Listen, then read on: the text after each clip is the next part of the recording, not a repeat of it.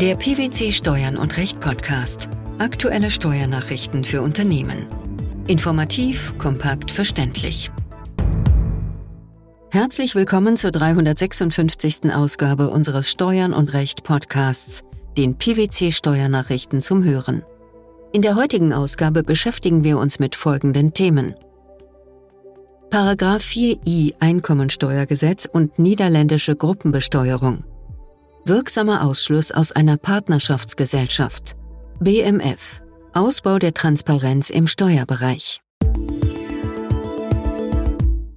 Das Finanzgericht Münster hat entschieden, dass 4i Einkommensteuergesetz bei ausländischen Gruppenbesteuerungssystemen mit Vollkonsolidierung von Aufwendungen und Erträgen nicht anzuwenden ist.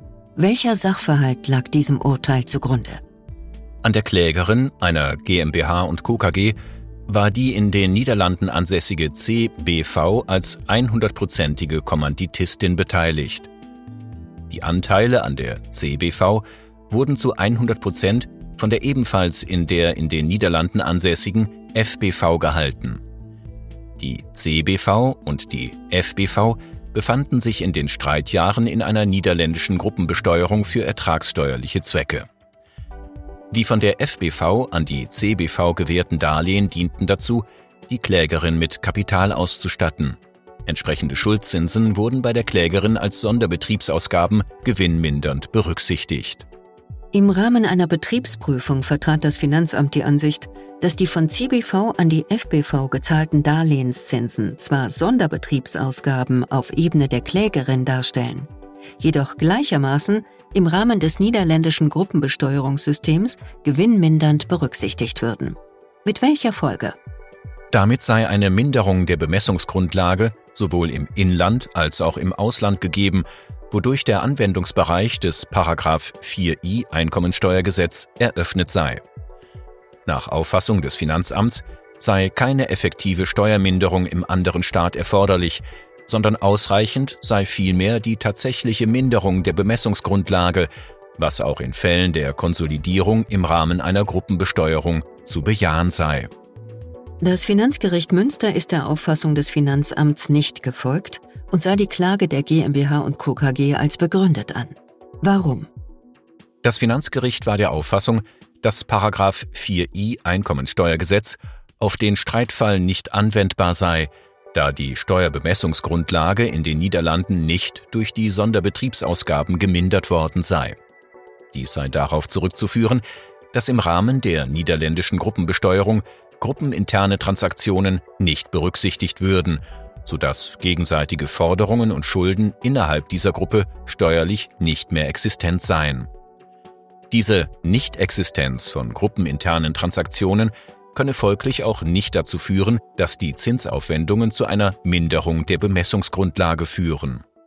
Das Finanzgericht Münster sieht keine Anhaltspunkte, nach denen die Frage zu klären ist, ob für eine Minderung der Steuerbemessungsgrundlage neben den Aufwendungen auch gegebenenfalls damit korrespondierende Einnahmen im Wege einer Gesamtbetrachtung zu berücksichtigen sind. Wie kommt das? Hierfür ergebe sich nach Auffassung des Finanzgerichts kein Hinweis aus dem Wortlaut des Einkommensteuergesetzes.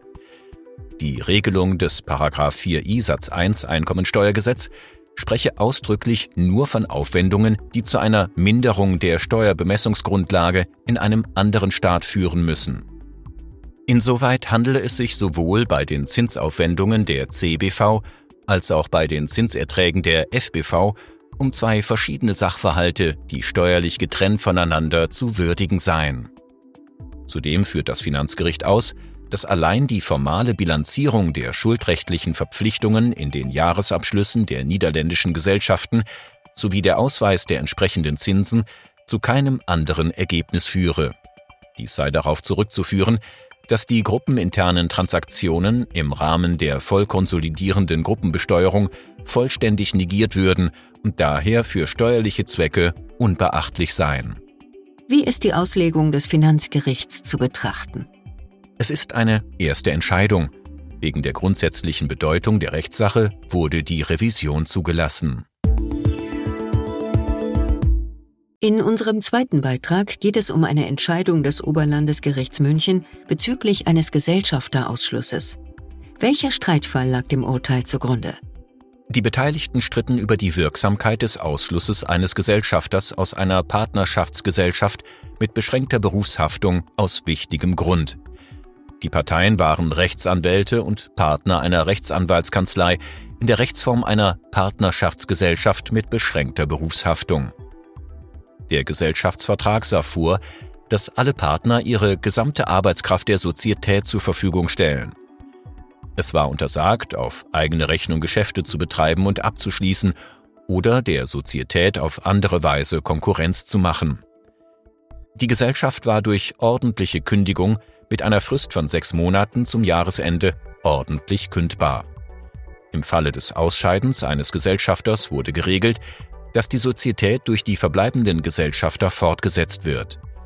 Spätestens im Jahr 2019 war das wechselseitige Vertrauen der Gesellschafter vollständig verloren gegangen, weshalb die Kläger gegenüber dem Beklagten mit Schreiben vom 15. Mai 2019 die ordentliche Kündigung des Sozietätsvertrags erklärten. Sie nahmen in der Folge jedoch den Standpunkt ein, die Kündigung sei noch nicht wirksam, weil sich die Kläger die Kündigung nicht wechselseitig erklärt hätten.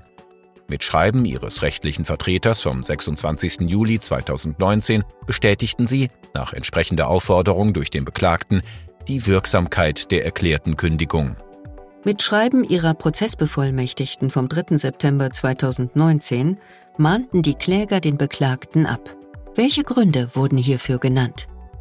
Der Beklagte habe die Pflicht verletzt, seine gesamte Arbeitskraft der Sozietät zur Verfügung zu stellen. Zudem verletze er das Konkurrenzverbot nach dem Sozietätsvertrag. Damit gehe ein Verstoß gegen den Sozietätsvertrag einher, wonach sämtliche Einkünfte aus der Berufstätigkeit der Partner der Sozietät zufließen sollen. Dies ergebe sich daraus, dass der Beklagte Nachlasspflegschaften übernommen habe, die nicht als Mandat der Partnerschaft geführt würden. Zudem bediene sich der Beklagte zur Durchführung dieser Mandate der Mitarbeit weiterer Personen, die über einen zweifelhaften Ruf verfügen würden. Am 16. Oktober 2019 fand eine Gesellschafterversammlung statt. Im Protokoll zu dieser Gesellschafterversammlung wurde festgehalten, dass mit dem Beklagten eine Ausscheidensvereinbarung mit Wirkung zum 30. September 2019 geschlossen werden solle. In einer weiteren Gesellschafterversammlung vom 23. Oktober 2019 wurde beschlossen, den Beklagten auszuschließen, da eine Ausscheidensvereinbarung nicht getroffen werden konnte. Wie ging es weiter? Das Landgericht München entschied, dass der Ausschließungsbeschluss unwirksam sei, weil die von den Klägern geltend gemachten Ausschließungsgründe dem Beklagten bereits im Abmahnschreiben vom 3. September 2019 vorgehalten worden seien und daher nicht zugleich der Kündigung zugrunde gelegt werden könnten.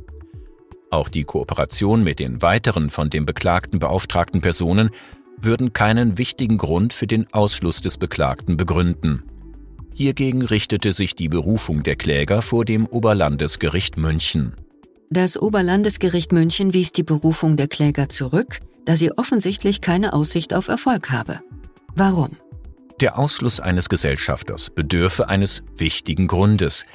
Es sei für die Kläger zumutbar gewesen, das Vertragsverhältnis bis zum Ende der ordentlichen Kündigungsfrist fortzusetzen. Denn für die Frage der Zumutbarkeit der Fortsetzung des Vertragsverhältnisses sei die Dauer der Bindung an den Vertrag, die der durch den wichtigen Grund betroffene Teil ohne die Möglichkeit der außerordentlichen Kündigung noch durchstehen müsse, das mitentscheidende Kriterium. Unter dem Gesichtspunkt der Zumutbarkeit der Fortsetzung des Vertragsverhältnisses seien daher an die Intensität der Vertragsstörung umso höhere Anforderungen zu stellen, je kürzer die Frist bemessen sei, innerhalb derer das Vertragsverhältnis ablaufe oder durch ordentliche Kündigung beendet werden könne. Entscheidend sei daher die Frage der Zumutbarkeit der Fortsetzung der Sozietät vom 23. Oktober 2019, dem Datum des Ausschlussbeschlusses bis zu dem infolge der ordentlichen Kündigung der Kläger eintretenden Ende der Sozietät am 31. Dezember 2019. Der Senat hielt daran fest, dass die Kläger selbst durch die Bestätigung der ordentlichen Kündigung und durch die Abmahnung am 3. September 2019 zum Ausdruck gebracht hätten, dass das ihnen bis dahin bekannte, dem Beklagten vorgeworfene Verhalten nicht einen sofortigen Ausschluss rechtfertige, sondern nur eine Abmahnung. Zu diesem Zeitpunkt sei das angebliche Fehlverhalten des Beklagten bekannt gewesen. Was schlussfolgerten die Richter daraus? Den Klägern sei es nicht um die unverzügliche Beendigung eines für sie als unzumutbar empfundenen Zustands, der nicht bis zum 31. Dezember 2019 hätte geduldet werden können, gegangen. Außerhalb der Abwägung der Interessen im eigentlichen Sinn merkte das Oberlandesgericht an, dass der zeitliche Ablauf belege, dass es den Klägern mit dem Ausschluss des Beklagten darum ging, ihre Entscheidung zu revidieren, die Gesellschaft ordentlich zu kündigen, nicht aber darum, einen untragbaren Zustand schnellstmöglich zu beenden. Die Kläger hätten im Ergebnis selbst eingeräumt, dass ihnen eine weitere Zusammenarbeit mit dem Beklagten bis zum 31. Dezember 2019 grundsätzlich möglich erschien. Vor diesem Hintergrund habe ein wichtiger Grund nicht vorgelegen. Die Entscheidung des Oberlandesgerichts München zeigt auf, dass ein Gesellschafterausschluss intensiv vorbereitet werden muss. Was ist in einem solchen Fall angesichts des Urteils unbedingt zu beachten? Es spielt eine wesentliche Rolle, dass, sollte ein wichtiger Grund für den Ausschluss aus der Gesellschaft in Betracht kommen, dieser rechtlich geprüft wird. Sollte sich nach der Prüfung ergeben, dass ein wichtiger Grund vorliegt, ist unverzüglich zu handeln. Dabei sollte darauf geachtet werden, dass nicht, wie im vorliegenden Sachverhalt, erst eine Abmahnung erfolgt. Dies würde unweigerlich zu einer Selbstwiderlegung hinsichtlich des wichtigen Grundes führen, da durch die Abmahnung dokumentiert wird, dass die Fortsetzung des Gesellschaftsverhältnisses noch möglich erscheint und der Verstoß, der gegen den Gesellschaftsvertrag erfolgt, nicht schwerwiegend und eine sofortige Beendigung der Gesellschafterstellung nicht erforderlich ist. Wird von den Gesellschaftern zudem noch eine Kündigung des Gesellschaftsvertrages erklärt, ist diese ebenfalls bei der Beurteilung des wichtigen Grunds, insbesondere bei der Zumutbarkeit der Fortsetzung des Gesellschaftsvertrages, heranzuziehen. Ohne rechtliche Begleitung einer Eigenkündigung oder eines Ausschlusses eines Gesellschafters droht die Fortsetzung des Gesellschaftsvertrages, was von der den Ausschluss betreibenden Partei am wenigsten gewünscht ist. In Reaktion auf die Verbreitung moderner Zahlungs- und Investmentmethoden, insbesondere der wachsenden Bedeutung von Kryptowerten, hat die OECD im Auftrag der G20 den gemeinsamen Common Reporting Standard, kurz CRS, aktualisiert. Was hat es damit auf sich? Der CRS ist seit 2017 Grundlage für den weltweiten automatischen Finanzkonteninformationsaustausch. Mit dem sogenannten Crypto Asset Reporting Framework, kurz CARF, wurden daneben neue, standardisierte Sorgfalts- und Meldepflichten für Kryptowerte-Dienstleister entwickelt. Der aktualisierte CRS und das CARF dienen gemeinsam dem Ziel, die erforderliche Transparenz im Steuerbereich herzustellen, um Steuerhinterziehung zu verhindern und das Steueraufkommen sicherzustellen. Wie soll das gelingen? Finanzinstitute bzw. Kryptowerte-Dienstleister sollen an die nationalen Steuerbehörden jährlich Informationen zu im Ausland steuerlich ansässigen Personen melden, für die sie Finanzkonten führen bzw. für die sie Transaktionen mit Kryptowerten durchgeführt haben. Die Informationen werden automatisch mit den Steuerbehörden der jeweiligen Ansässigkeitsstaaten ausgetauscht. Die als DAC 8 bezeichnete Aktualisierung der EU-Amtshilferichtlinie sieht bereits die Umsetzung beider Regelwerke und den automatischen Informationsaustausch unter den EU-Mitgliedstaaten vor. Der nachfolgenden gemeinsamen staatenübergreifenden Erklärung hat sich Deutschland mit der Absicht angeschlossen, das Crypto Asset Reporting Framework und den geänderten Common Reporting Standard umzusetzen, um mit dem zwischenstaatlichen Informationsaustausch auf Grundlage beider OECD-Regelwerke nach Möglichkeit im Jahr 2027 zu beginnen. Ausländische Gruppenbesteuerungssysteme, wirksamer Ausschluss aus einer Partnerschaftsgesellschaft sowie der Ausbau der Transparenz im Steuerbereich. Das waren die Themen der 356. Ausgabe unseres Steuern und Recht Podcasts den PwC Steuernachrichten zum Hören. Wir freuen uns, dass Sie dabei waren und hoffen, dass Sie auch das nächste Mal wieder in die PwC Steuernachrichten reinhören. Steuerliche Beiträge zum Nachlesen finden Sie in der Zwischenzeit unter blogs.pwc.de slash steuern und recht.